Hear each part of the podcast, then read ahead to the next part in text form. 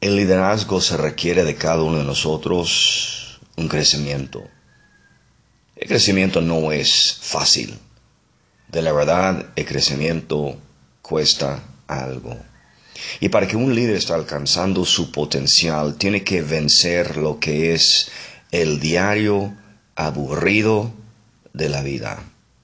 Porque estudiando, intentando cosas, restringiéndose a alguien de lo que le gusta, lo que es una preferencia, cambiando su manera de ser, su manera de comunicar, su manera de pensar, sobrevenciendo los fracasos, aguantando varias dificultades y circunstancias difíciles, siendo criticado, siendo formado, esas cosas nunca son fáciles ni son asombrosos.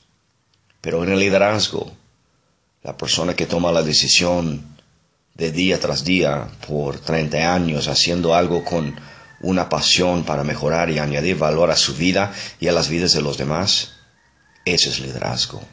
La pregunta de hoy es, ¿a quién estoy añadiendo valor?